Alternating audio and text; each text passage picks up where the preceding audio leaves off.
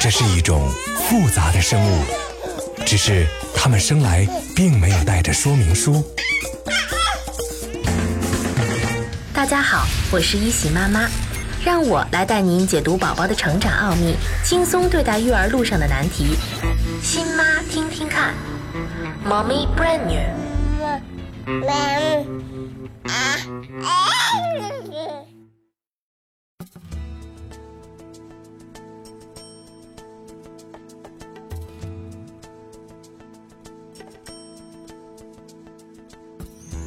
亲爱的妈妈们，你们好吗？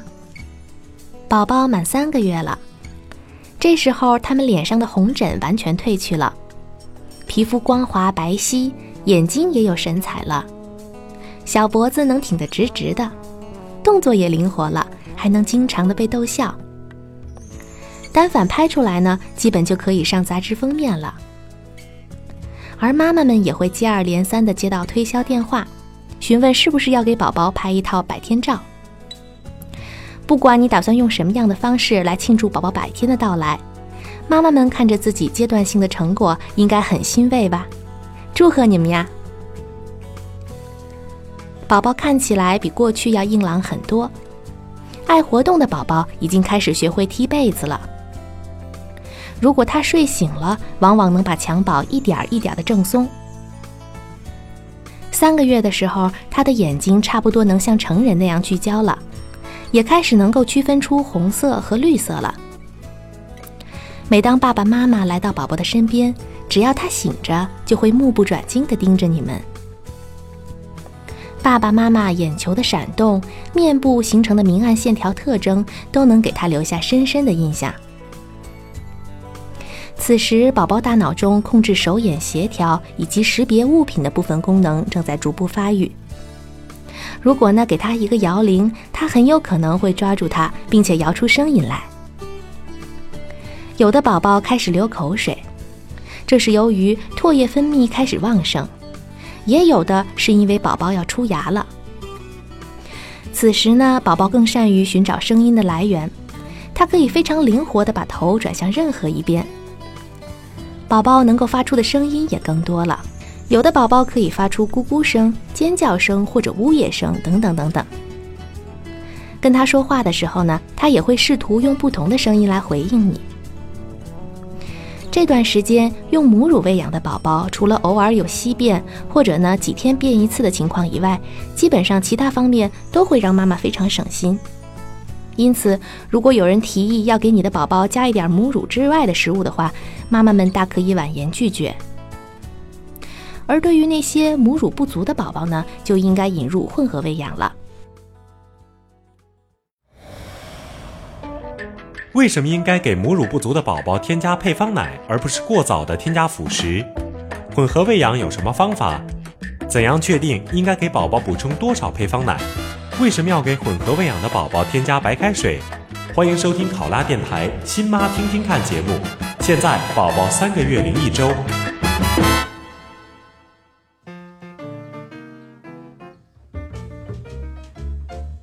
之前我们讨论过母乳不足的问题。的确，出于种种原因，并不是每个妈妈都有充足的奶水。有这么几个迹象可以帮助妈妈们辨识可能的母乳不足。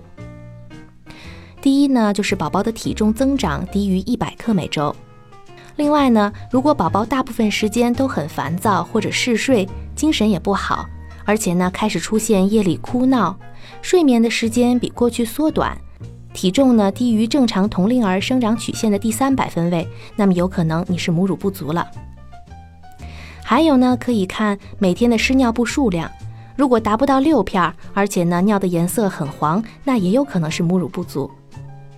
对于那些母乳不足以喂饱的孩子，现在需要的不是添加辅食，而是配方奶。通常来讲呢，引入辅食的最佳时间是四到六个月之间。而对于不足四个月的宝宝来讲，他们的消化吸收系统还不能接受复杂的食物结构。如果太早的添加辅食，可能会引发宝宝消化不良，导致腹胀、腹泻。同时呢，他们的小肾脏发育还不成熟。过早添加辅食会给肾脏带来很大的压力。另外，对于喂母乳的宝宝，如果过早的添加辅食，那吸吮母乳的时间自然会缩短，妈妈脑垂体的刺激减少，母乳分泌也就会减少，严重的时候还可能断了宝宝的口粮。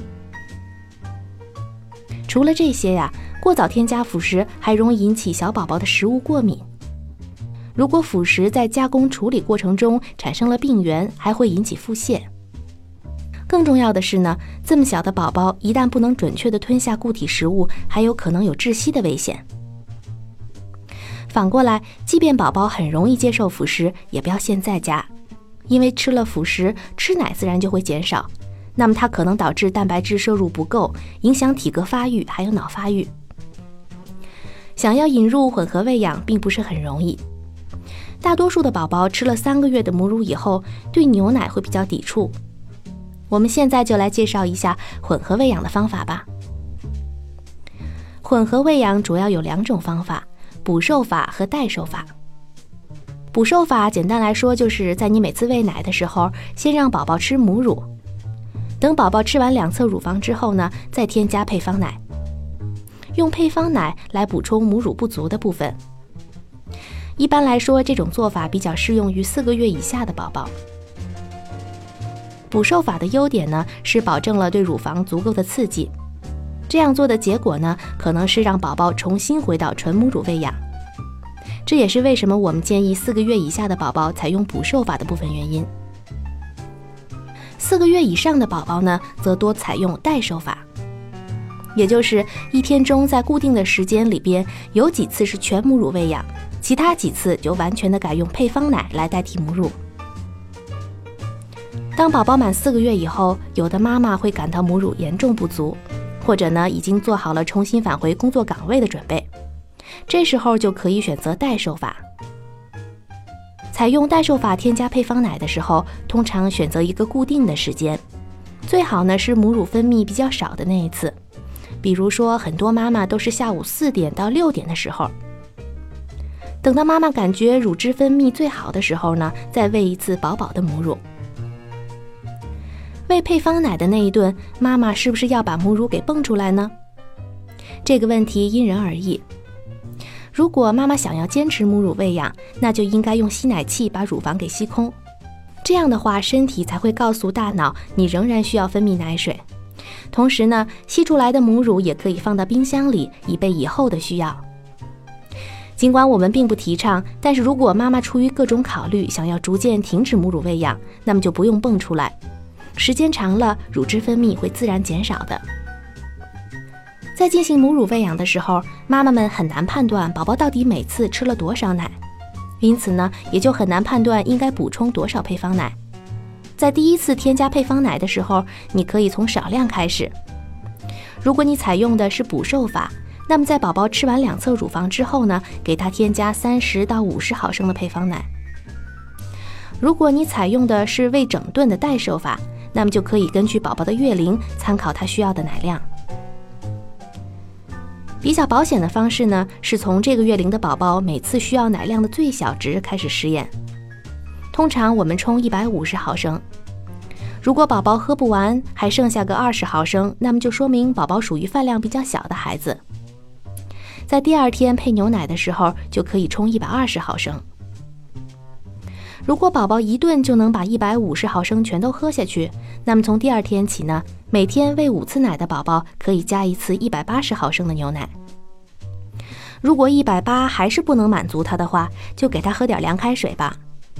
因为如果再加量的话，那么宝宝这顿吃的过多，可能在下一顿该吃母乳的时候还没有饿，就不会好好吃。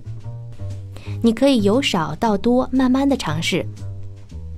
总之，这个月龄的宝宝每天的奶量大概应该在六百毫升到八百毫升之间。妈妈们可以以此为参考，结合自己乳汁分泌的情况，判断应该给宝宝添加多少配方奶。在经过一段时间的尝试以后，基本上就能够找出最适合自己和宝宝情况的混合喂养方法了。要注意的是呢，如果每天喂三次以上的牛奶，就要添加一些白开水了。牛奶中的蛋白质以酪蛋白为多，在宝宝胃酸的作用下凝固成块儿，不如母乳容易消化，可能引起大便干燥发硬，出现便秘。所以呢，妈妈们要给宝宝添加白开水，或者如果出现很严重的便秘情况，可以喝一些青菜或者苹果煮的水。值得一提的是，给宝宝引入混合喂养，从技术上讲并不难，难就难在妈妈的心态上。尽管人人都知道配方奶并不是毒药，但是母乳喂养的宣传有的时候似乎有点妖魔化，它时时在提醒人们，好像不给孩子喂母乳就不是好妈妈。我完全能够理解妈妈们在给宝宝添加牛奶以后的失落心情。但是千万不要因为引入了混合喂养就沮丧和纠结，更不要自责。很可能呢，这种自责会让你因为无法坚持而导致宝宝最终拒绝奶瓶。要知道，宝宝绝不会因为添加了牛奶而不健康、不强壮，更不会比别的母乳喂养的孩子少聪明半点儿。我们非常明确的是，混合喂养的目标是让宝宝吃饱睡好，开开心心的长大。如果能达到这个目标，那么任何尝试都是值得的。况且，妈妈们也完全可以在混合喂养的同时努力追奶、按时泵奶，加强营养，又好好休息。很多妈妈在一段时间之后就会成功的恢复纯母乳喂养了。有的宝宝很快就能接受配方奶，但也有混合喂养失败的情况。宝宝可能尝了一下奶瓶就会吐出来。怎么喂也喂不进去。妈妈们看着宝宝完全不能接受配方奶，而自己的奶水又不够喂饱他，实在是很发愁。为什么有的宝宝会不接受牛奶？为什么在人工喂养之前要确保自己愿意给宝宝使用奶瓶？加入配方奶有哪些技巧和方法？如何帮助宝宝顺利接受奶瓶？欢迎收听考拉电台《新妈听听看》节目。现在宝宝三个月零一周。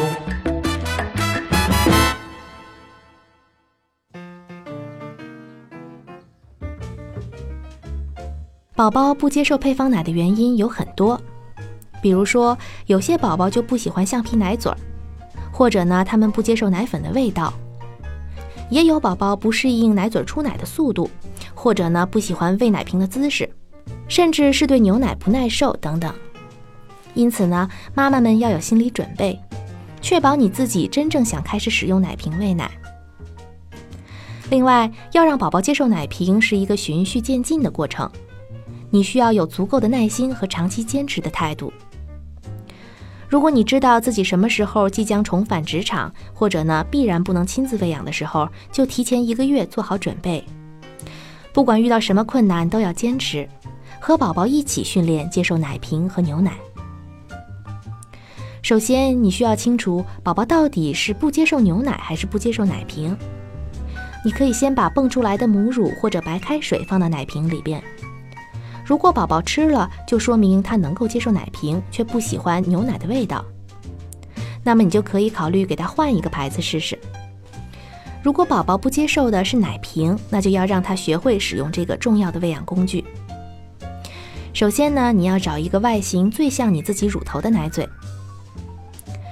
有哺乳专家提出，乳头混淆不是形状上的混淆，更多的呢是流量上的混淆。挑选一种型号的奶嘴儿，如果宝宝适应了，就不要老是更换，除非他出现了窒息、呛奶或者作呕的现象。如果是这样呢，就买一种流速比较慢的奶嘴儿。这种奶嘴儿可以根据它的吸吮动作和力度改变流量，所以呢，宝宝可以更主动地控制吃奶的速度了。第一次尝试使用奶瓶的时候，应该选择在宝宝最饿的时候，他会更容易接受。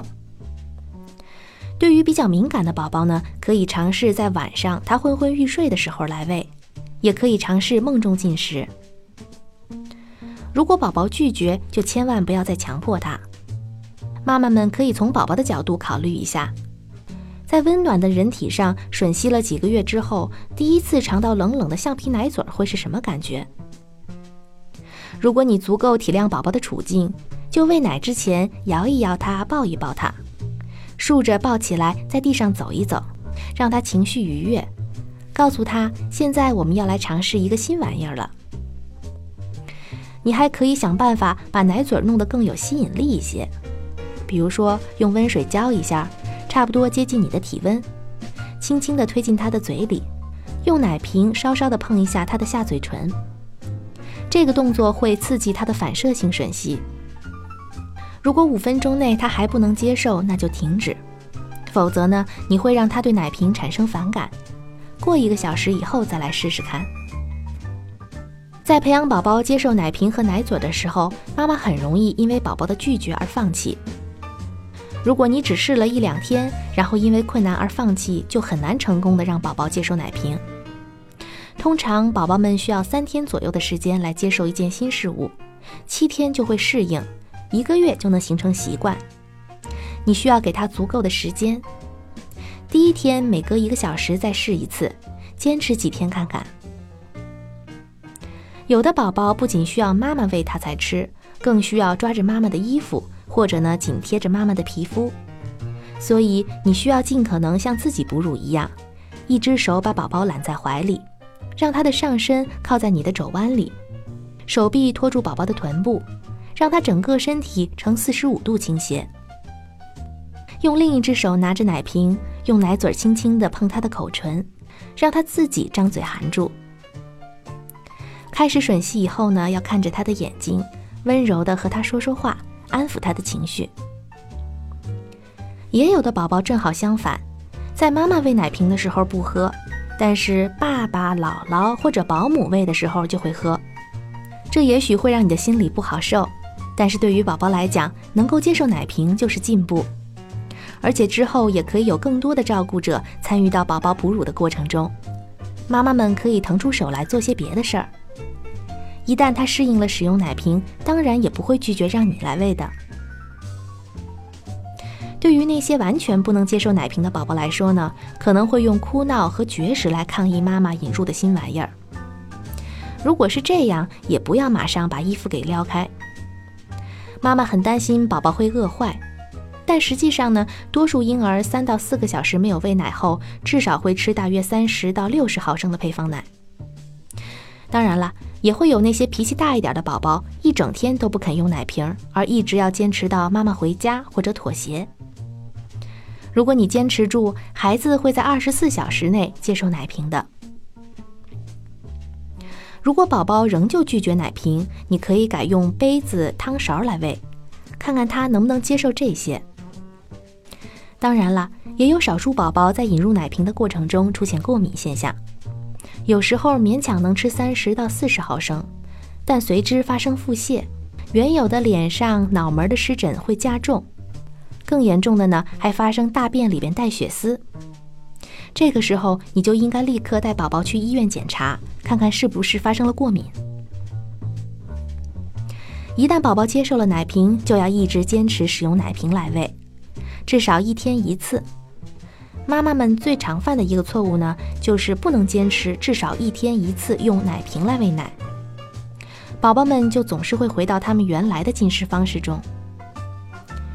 这就和我们掌握一种技能，如果不坚持使用，时间长了会忘记一样。只有让宝宝经常训练使用奶瓶，它才会变成一种能力，丢也丢不掉。Playtime。研究显示，如果妈妈、爸爸和宝宝讲很多话，那么等他长大以后，会比其他孩子的智商更高，词汇量更大。所以呢，现在和宝宝的互动尤为重要。让你的宝宝接触各种各样的词汇，为他打下坚实的语言基础。当你带着宝宝散步的时候呢，要给他描述一下你周围的环境。当你逛超市的时候，可以利用穿梭在货架之间的机会，只给他看看货架上的各种物品，告诉他们物品的名字和用途。虽然你的宝宝还不能重复这些词语，但是他正在把这些信息通通的存到他飞速发展的记忆中。另外，你还可以给宝宝唱儿歌，不用担心自己会的儿歌不多，你能记住的一定都是最经典的。比如说小燕子、小星星，还有幸福拍手歌等等。你可以把宝宝放在摇摇椅上，一边唱一边跳给他看，一定能赢得宝宝的喜爱。你还可以用游戏来配合说话的内容，这会让宝宝们更喜欢。盘着腿坐在地上，让宝宝的脸朝外坐在你的腿上，你的双臂向前伸，腰部以上呢向前弯曲，让身体像屋顶一样罩在宝宝的头上，就好像一个蝴蝶的茧子，把里边的宝宝给裹起来。鼓励宝宝和你一样向前弯腰，然后跟他说：“毛毛虫，你醒啦！”然后把胳膊慢慢的抬到自己的头顶，说：“毛毛虫，你要从茧子里出来啦！”然后呢，坐直身子，轻轻拉着宝宝的胳膊也向上伸。边伸手的同时呢，边让宝宝的两只手像蝴蝶翅膀一样上下挥动，并且说：“毛毛虫，你变成蝴蝶飞走啦！”这个游戏会锻炼宝宝的肌肉，同时呢，也会给宝宝制造破茧而出的惊喜。别忘了，每个宝宝都是不同的。如果他还没有达到某个成长阶段的发育指标，不要过于担心，也许他很快就能给你惊喜了。好了，妈妈们，我们下次节目再见吧。